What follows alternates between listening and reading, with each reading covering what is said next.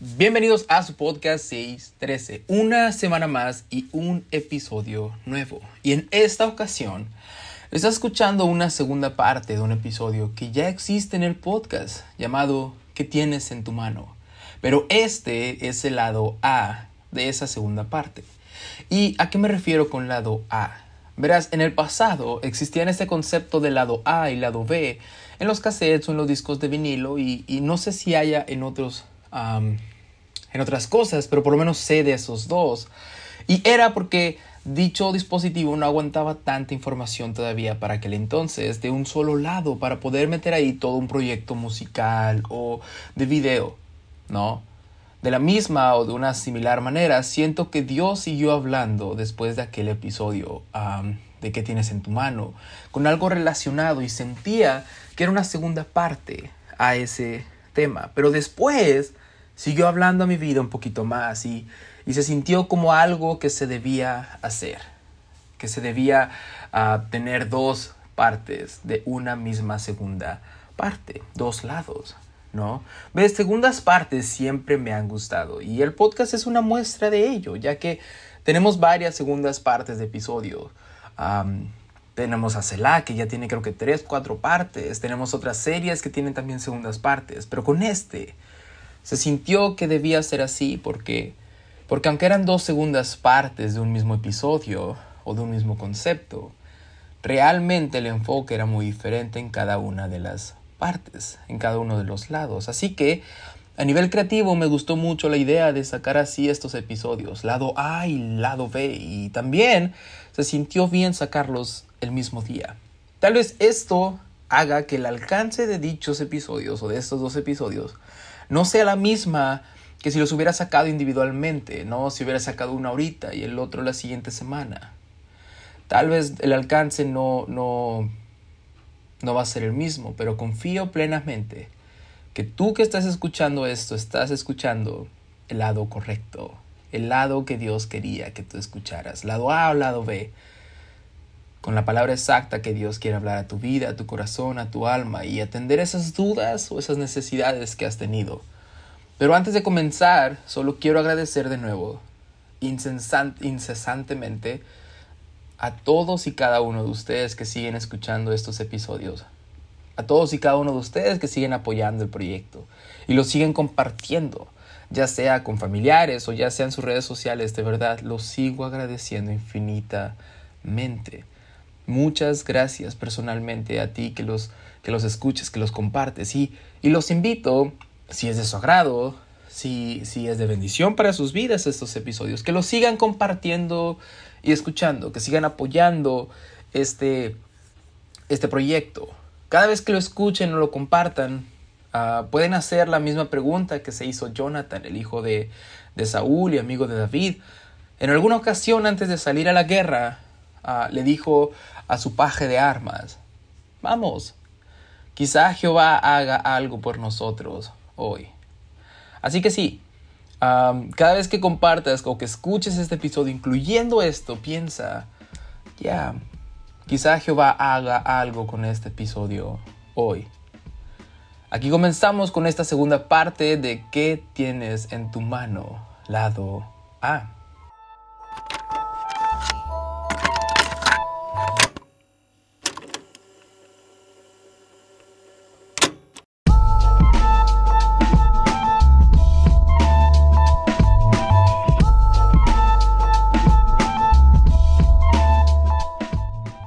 Este, este pegó muy fuerte en mi corazón. Pegó muy fuerte cerca de casa.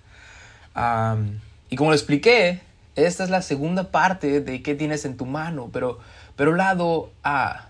Y este se va a enfocar más en otra cosa a diferencia de la, del lado B. Que no te voy a spoilear de qué es, no te voy a decir más o menos de qué es para que, para que vayas y lo cheques si es que lo deseas, tal vez no hoy, tal vez en otra ocasión, o tal vez no.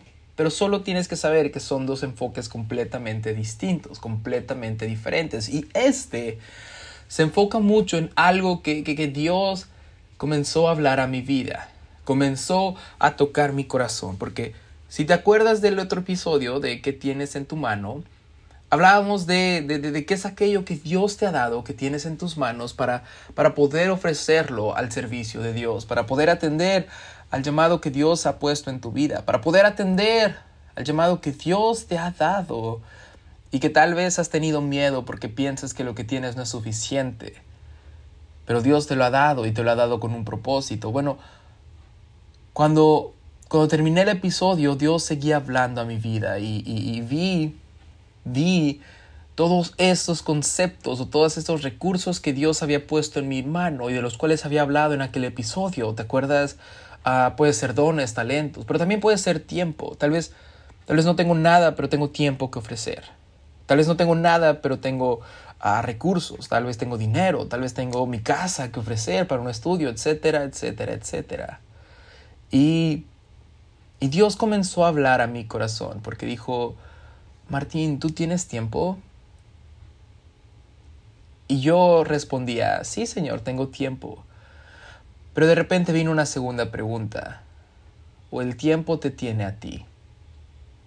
Uh,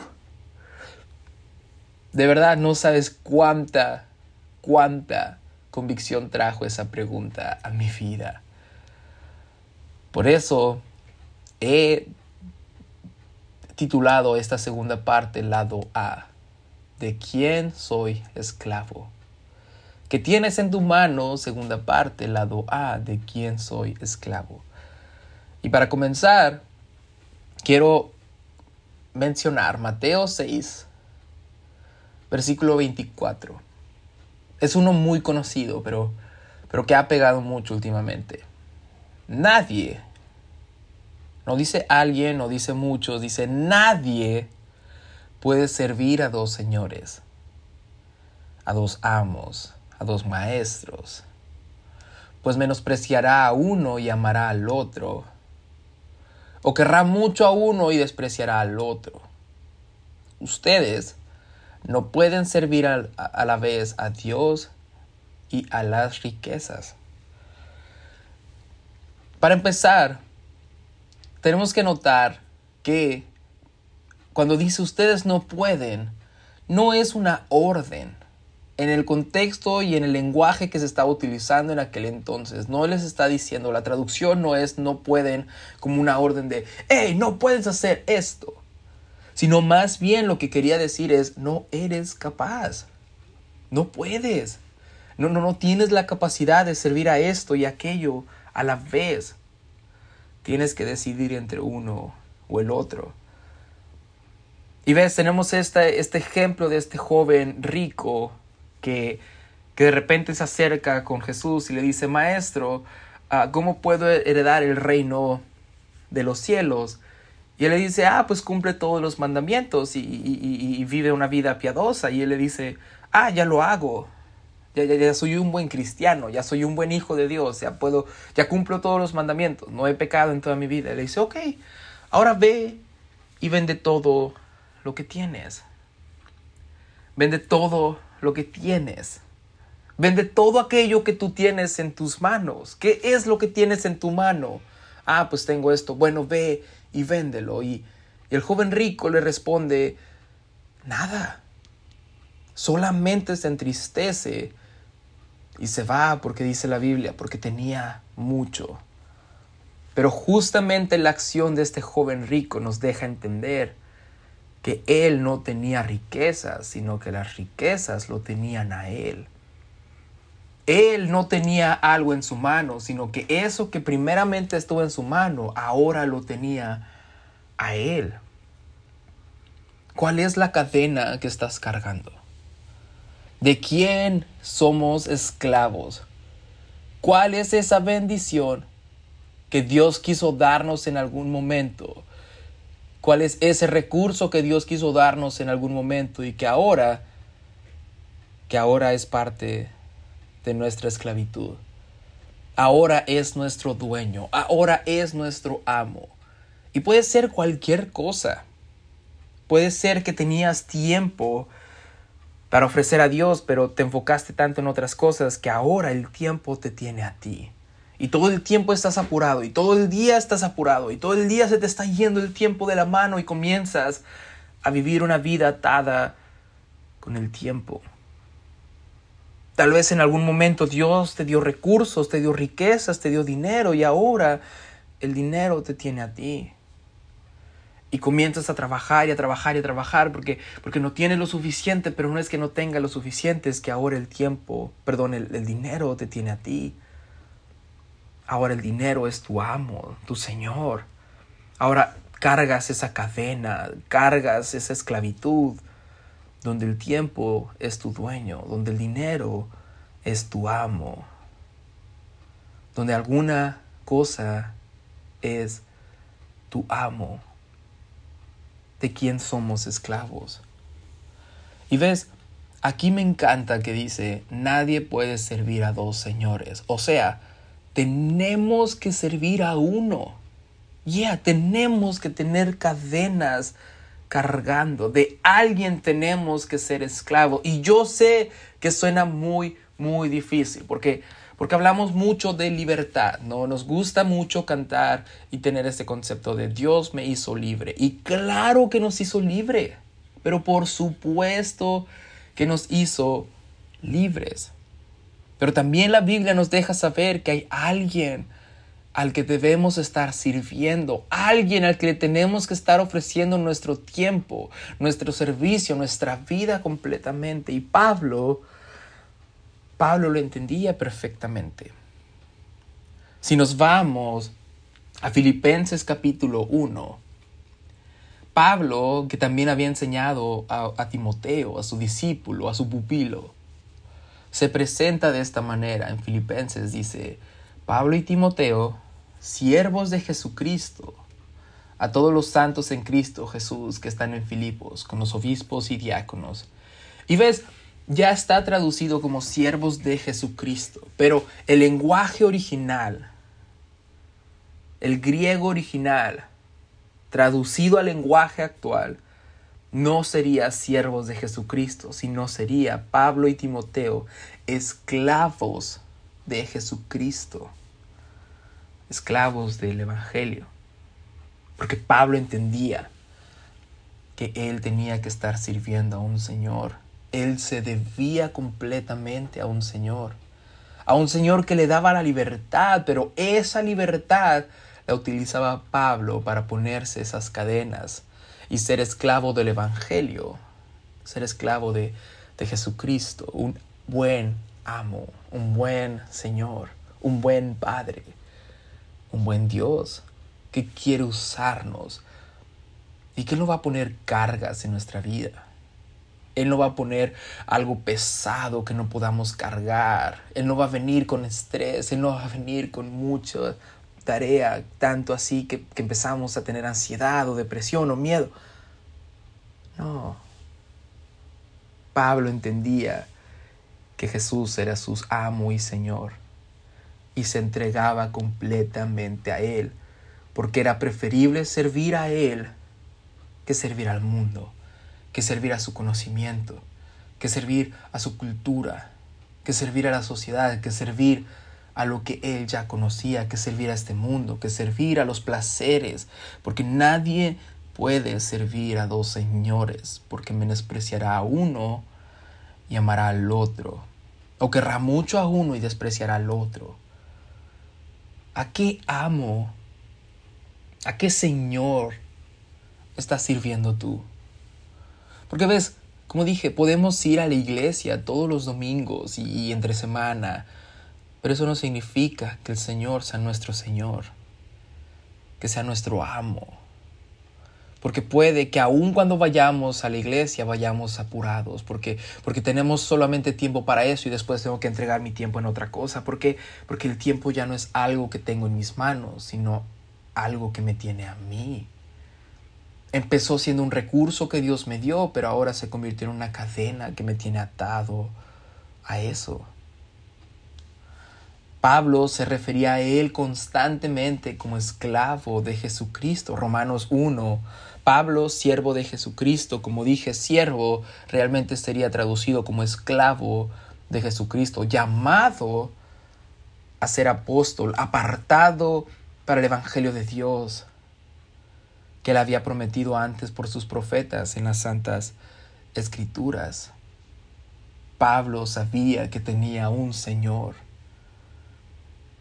Primeramente doy gracias a mi Dios mediante Jesucristo con respecto a todos vosotros, que de vuestra fe se divulga por todo el mundo. Porque testigo me es Dios, a quien sirvo, a quien sirvo, de quien soy esclavo, a quien entrego mi tiempo, a quien le, le entrego mi devoción completamente en mi espíritu, el Evangelio de su Hijo, de que sin cesar hago mención de vosotros siempre en mis oraciones, rogando que de alguna manera tenga al fin, por la voluntad de Dios, un próspero viaje para ir a vosotros. Porque deseo veros, para comunicaros algún don espiritual a fin de que seáis confirmados, esto es, para ser mutuamente confortados por la fe que nos es común a vosotros y a mí. Pero no quiero, hermanos, que ignoréis que muchas veces me he propuesto ir a vosotros, pero hasta ahora he sido estorbado. Mm. Pero no quiero, hermanos, que ignoréis que muchas veces me he propuesto ir a vosotros. ¿Ves? Tengo este deseo, tengo este anhelo, tengo, tengo esta ya, este deseo de ir con ustedes. Está ahí en mi corazón, es algo que yo quiero hacer y quiero, quiero ir y, y, conocerlos y hablar con ustedes y compartir esta fe, pero, pero yo tengo un amo a quien servir. Y estoy bajo su voluntad para tener también entre vosotros algún fruto como entre los demás gentiles. A griegos y a no griegos, a sabios y a no sabios, soy deudor o soy esclavo, decía Pablo en Romanos 1, capítulo, perdón, capítulo 1, versículo 14. A griegos y a no griegos, a sabios y a no sabios, soy deudor, soy esclavo, me debo a ellos. ¿Por qué? Porque mi Señor es Cristo, porque soy siervo de Jesucristo. Y nadie puede servir a dos señores. ¿A quién estoy sirviendo yo? Y ves, es una pregunta que ha estado en mi corazón. Porque tengo muchas cosas en mis manos.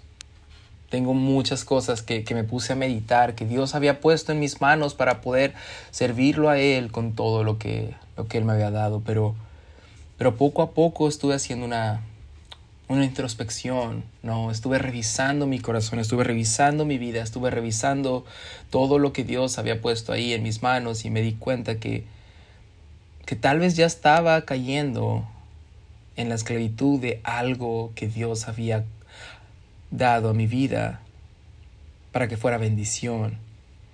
Y ahora ya no era bendición, ahora era mi dueño. ¿Ves? Dios me había entregado esto que es el podcast, como una, una manera de, compartir el Evangelio y de repente me vi ofuscado, me vi, me vi enfrascado en, ansiedad, en, preocupación de, y tengo que sacar este episodio, tengo que sacar este episodio, ya va a ser la semana y todavía no he grabado este episodio y me di cuenta, esto debería ser algo que yo tenga en mi mano que Dios me dio y no al revés, que yo esté en las manos de esto. Porque ves, voy a usar el concepto de tiempo. Tiempo es algo que todos tenemos, poco, mucho, pero todos tenemos tiempo en nuestra vida. Pero es una línea tan delgada, pero tan delgada que podemos a veces traspasar, donde el tiempo ya no es algo que tenemos, sino algo que nos tiene a nosotros. Y a veces pensamos que, que, no está tan mal, ¿no? Que estamos apurados, porque estoy apurado para poder servir de mejor manera. Pero de nuevo vamos a esta historia de Marta y de María. Marta tenía tiempo y tenía este servicio que estaba entregando a Jesús. Y María tenía el mismo tiempo, pero lo ocupaba para estar a los pies de Jesús, porque Marta tenía tiempo, perdón, María tenía tiempo y Marta el tiempo le estaba ganando. ¿No? Y si nos damos cuenta en la vida y obra de Jesús aquí en la tierra, en el Evangelio. Si nos damos, nos damos cuenta en toda la Biblia, Dios nunca se ve apurado por nada. Digo, Incluso cuando, cuando el, el, hermano de Marta y de María, precisamente hablando de ellas, Lázaro, su amigo, aquel a que él amaba, estaba enfermo e iba a morir más adelante, no vemos a un Jesús apurado. No vemos a un Jesús al que se le está acabando el tiempo. No vemos un Jesús que vive atado por las cadenas del tiempo sino que vemos a un Jesús que sabe el poder que tiene y que el tiempo no es algo que lo tiene a Él atado, sino que Él tiene al tiempo. Lo ve diferente, lo ve como un concepto totalmente diferente al que tal vez tú y yo vemos el tiempo. No lo ve como algo que se le está acabando, sino lo ve más que nada como un regalo, como un regalo que fue entregado en sus manos y la pregunta es, ¿qué tienes en tus manos? Tiempo. ¿Cómo lo vas a usar? Jesús, después de que pasan días, ah, sí es cierto, que vamos con Lázaro. Y, sus discípulos que sí viven atados con el tiempo, que el tiempo es su amo, le dice, Señor, pero pues ya se te acabó el tiempo. Ya, ya, ya Lázaro murió. Ya no puedes hacer nada. Porque nuestro dueño ya hizo de las suyas. Nuestro amo ya hizo de las suyas. Ya, ya perdimos todo este tiempo. Pero Jesús no ve el tiempo como algo que se pierde o se gana, sino algo que se invierte. Y Jesús va y sin preocuparle para nada el tiempo, le dice, ¿dónde está? ¿Dónde enterraron a mi amigo? Y Marta lo lleva a la tumba y de hecho le dice, ya ni la abras porque, porque ya pasaron cuatro días y ya incluso huele mal. Ay, afanada Marta, ¿qué no te he dicho si, que, que si confías verás la gloria de Dios? Y de nuevo Marta, siendo presa, siendo esclava del tiempo, le dice, yo sé, yo sé, yo sé, que más adelante, cuando venga en la eternidad, veremos la gloria. No ahorita, no es el tiempo. Pero es que Jesús le estaba diciendo es que tú no debes ver el tiempo con los ojos humanos, sino que debes ver el tiempo como yo lo veo. La hora es y la hora ha llegado. ¿Te acuerdas cuántas veces Jesús dijo eso? Es aquí, es ahora. Saqueo baja de ese árbol porque la salvación ha llegado a tu casa. La hora es y la hora viene, donde los verdaderos adoradores adorarán en espíritu y en verdad. Consumado es. Jesús no vivía atado con el tiempo. El tiempo era un recurso en las manos de Jesús. ¿Quién es tu? ¿Quién es, ¿Quién es tu dueño? ¿De quién eres esclavo? Entonces Jesús se iba y resucitaba a un hombre que según el tiempo ya no debería estar vivo, ¿no? Pero, pero Dios tiene poder sobre todo. Dios tiene poder y libertad sobre todo. Y ese mismo poder y esa misma libertad no las quiere entregar. Y ves, Pablo cuando decía yo soy esclavo de Jesús. Esclavitud en aquel entonces era algo real y se, se, podía decir que las cadenas eran reales. Había gente que de verdad estaba encadenada porque tenía un amo, un señor, un dueño. Y Pablo tenía también esas cadenas de parte de Jesús. Él mismo se las ponía voluntariamente. Decía, yo sé que no puedo servir a dos señores. Así que voluntariamente me pongo estas cadenas para servir a Jesús, para ser esclavo de Jesucristo, para ser esclavo, para ser que el Señor sea mi dueño, mi amo, y no dejar que algo más lo sea. Porque nadie puede servir a dos señores.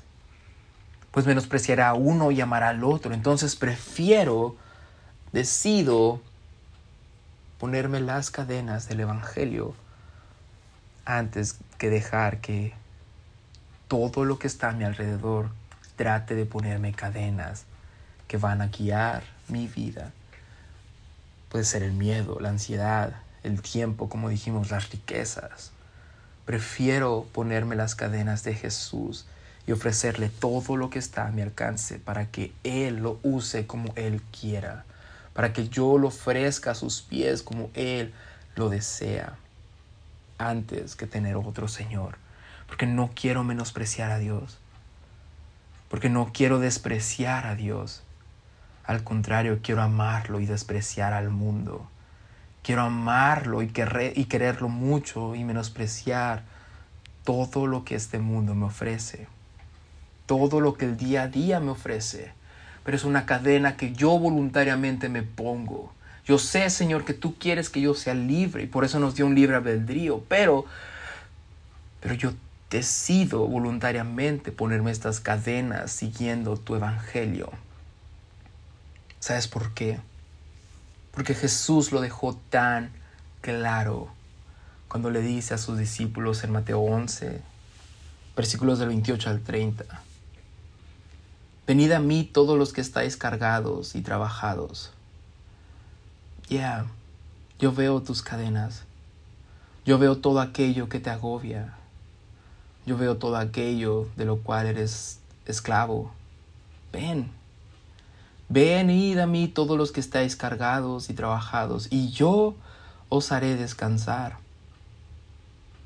Muchas veces pensamos que vamos a, a venir ante Jesús cuando leemos este versículo y nos está haciendo esta invitación. Vamos a venir y vamos a dejar todas nuestras cargas, todas nuestras cadenas, todo lo que nos preocupa, todo aquello que se había convertido en nuestro amo y Señor, nuestro dueño o nuestros dueños. Lo vamos a venir a dejar a los pies de Jesús y de ahí nos vamos a ir libres, sin nada más. Pero a veces se nos olvida que sigue diciendo en el siguiente versículo, llevad mi yugo sobre vosotros. Mm. Tomen esta cadena sobre vosotros. Tomen esta carga, por así decirlo, sobre vosotros. Tomen esto que yo les quiero dar sobre vosotros. Llevad mi yugo sobre vosotros. Hey, te cambio esa cadena, ¿qué te parece? Te cambio esa carga que tienes en las manos. Quiero que tú dejes a ese amo que tienes. Y yo quiero ser tu amo. Yo quiero ser tu Señor. Y aprended de mí que soy manso y humilde de corazón. Y hallaréis descanso para vuestras almas. ¿Por qué? Versículo 30. Porque mi yugo es fácil y ligera es mi carga. Porque esta cadena es fácil y ligera es esta carga. Porque lo que Dios nos quiere dar va más allá de lo que tú y yo podamos imaginar. No podemos venir con todo lo que tenemos, dejarlo a los pies de Jesús, dejar estas cadenas, dejar todas estas cargas e irnos vacíos, sino que debemos cargar el yugo de Jesucristo y su carga. ¿Y cuál es esa carga y ese yugo? Su espíritu, su unción, su paz, su llamado, su fortaleza. Todo aquello que nos quiere entregar para que podamos vivir una vida y una vida en abundancia, una vida eterna, una vida donde podamos ser siervos de Jesucristo sabiendo que eso es ligero, que Él no nos va a dar una carga que no podamos soportar, sino que Él nos va a poner todo lo que necesitamos para cumplir ese llamado, ese propósito, esa promesa en nuestra vida. Pero para eso tenemos que llevar su yugo, llevar su carga. Y ves, podemos vivir una vida preocupado todo el tiempo. Una vida donde vayamos por la vida preocupándonos de que, uy, no puedo porque tengo que ir a hacer esto. Y ver el servicio a Dios ya más como una obligación que como algo placentero. Déjame decirlo de esta manera. Cuando vemos el servicio a Dios más como una obligación que como algo que hacemos por deseo, por placer, estamos dejando que aún eso se vuelva nuestro dueño, nuestro amo. Que el servicio a Dios no, el tiempo. El tiempo ha puesto una cadena sobre nosotros y ha, y ha roto todas las barreras, incluso la barrera de nuestro servicio a Dios. Y aún ahí dejamos que el tiempo sea nuestro dueño y nuestro amo y sea una cadena que pongamos en nuestro cuello o en nuestras manos. Y vamos a estar sirviendo a Dios pero con otras cadenas equivocadas. Porque nadie puede servir a dos señores. Nadie puede servir a dos amos, pues menospreciará a uno y amará al otro, o querrá mucho a uno y despreciará al otro. Ustedes no pueden servir a la vez a Dios y a las riquezas, a Dios y al mundo, a Dios y al tiempo, a Dios y a esta cultura. No pueden. No estamos capacitados para eso. Aunque querramos hacerlo en nuestras fuerzas, no podemos. ¿Por qué? Porque tenemos que ser esclavos de un Señor. No podemos, no podemos ser esclavos de dos cosas.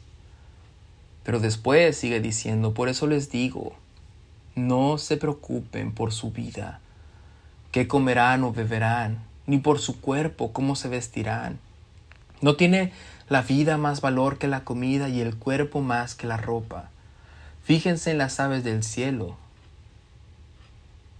Fíjense en las aves del cielo. Ellas ya tomaron una decisión de quién va a ser su dueño, a qué amo van a servir, en quién van a confiar, qué cadenas van a cargar. Fíjese en las aves del cielo, no siembran ni cosechan ni almacenan en, graneros. Sin embargo, el Padre Celestial, el buen amo, el buen Señor, las alimentan. ¿No valen ustedes mucho más que ellas? ¿Quién de ustedes, por mucho que se preocupe, puede añadir una sola hora al curso de su vida? ¿Ves? Aunque tengas tiempo y quieras manejarlo como tú quieras, no puedes servir al tiempo, no puedes añadir una sola hora más al curso de tu vida. ¿Y por qué se preocupan por la ropa? Seguía preguntando. Observen cómo crecen los lirios del campo. También los lirios ya decidieron a qué amo van a servir, quién es su creador y a quién se van a rendir. No trabajan ni hilan, sin embargo les digo que ni siquiera Salomón con todo su esplendor se vestía como uno de ellos, porque yo soy un buen amo y visto de elegancia a mis lirios. Si así viste Dios a la hierba que hoy está en el campo y mañana es arrojada al horno, ¿no hará mucho más por ustedes, gente de poca fe? Así que no se preocupen diciendo qué comeremos o qué beberemos o con qué nos vestiremos. Los paganos andan tras todas estas cosas pero su Padre Celestial, el que quiere ser amo y Señor de sus vidas, el buen Padre, sabe que ustedes las necesitan. Sabe cuáles son sus necesidades, sabe qué es lo que necesita tu alma, tu vida, tu corazón. Más bien busquen primeramente el reino de Dios y su justicia. Pónganse las cadenas del Evangelio. Sean esclavos de Jesús. Y entonces todas estas cosas que ahora están fingiendo como dueños de su vida, todas estas cosas que podían ser bendición y que ahora son dueños y señores de sus vidas, todas estas cosas les serán añadidas no serán cadenas en sus manos, sino serán recursos que ocupen para el servicio del Señor. Por lo tanto, no se preocupen por el mañana, el cual tendrá sus propios afanes. No dejen que esa preocupación por el futuro sea una cadena que sirva como sus amos y señores. Cada día ya tiene sus problemas, ya tiene sus afanes, sus propias ah, cosas pero si sirven al Señor, si buscan primeramente el reino de Dios y su justicia, si se ponen las cadenas del Evangelio, todas las otras cosas les serán añadidas. Pero tienen que entender que nadie puede servir a dos señores, porque menospreciará a uno y amará al otro, o querrá mucho a uno y despreciará al otro. ¿Cuál cadena vas a ponerte? ¿De quién serás esclavo? ¿Quién será tu amo y Señor? haz, una, haz un análisis a tu vida, aún en tu servicio que has entregado a Dios. Y revisa si, si has llevado la carga de Jesucristo y su yugo. O tal vez lo que comenzó como una bendición para tu vida y como un recurso se ha convertido en el amo y señor de ti. Y ahora llevas una cadena que no deberías llevar la misma que Dios está invitando a que la dejes a sus pies y lleves la suya, para que Él añada todo lo demás. No podemos servir a dos señores. Tenemos que soltar una cadena y agarrarnos y aferrarnos a la otra. ¿Y a quién iremos? decían, si solo tú, Señor, tienes palabra de vida. Yo quiero que mi Señor sea aquel que me dio la salvación yo quiero que mi Señor sea aquel al que ve mis necesidades y las suple antes de que yo las pida. Yo quiero que mi Señor sea aquel al que se entregó por nosotros. Yo quiero que mi amo sea aquel que creó un mundo solo para nosotros. Yo quiero ser esclavo de Jesucristo.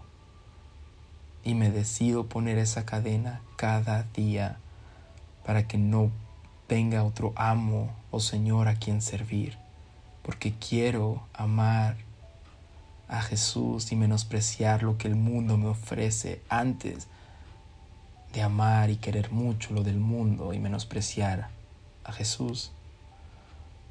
La pregunta es, ¿qué tienes en tu mano? ¿Ya se volvió tu cadena? ¿O más bien es un recurso que estás dispuesto a entregar al servicio de Dios, sabiendo que eres su esclavo y Él es tu Señor.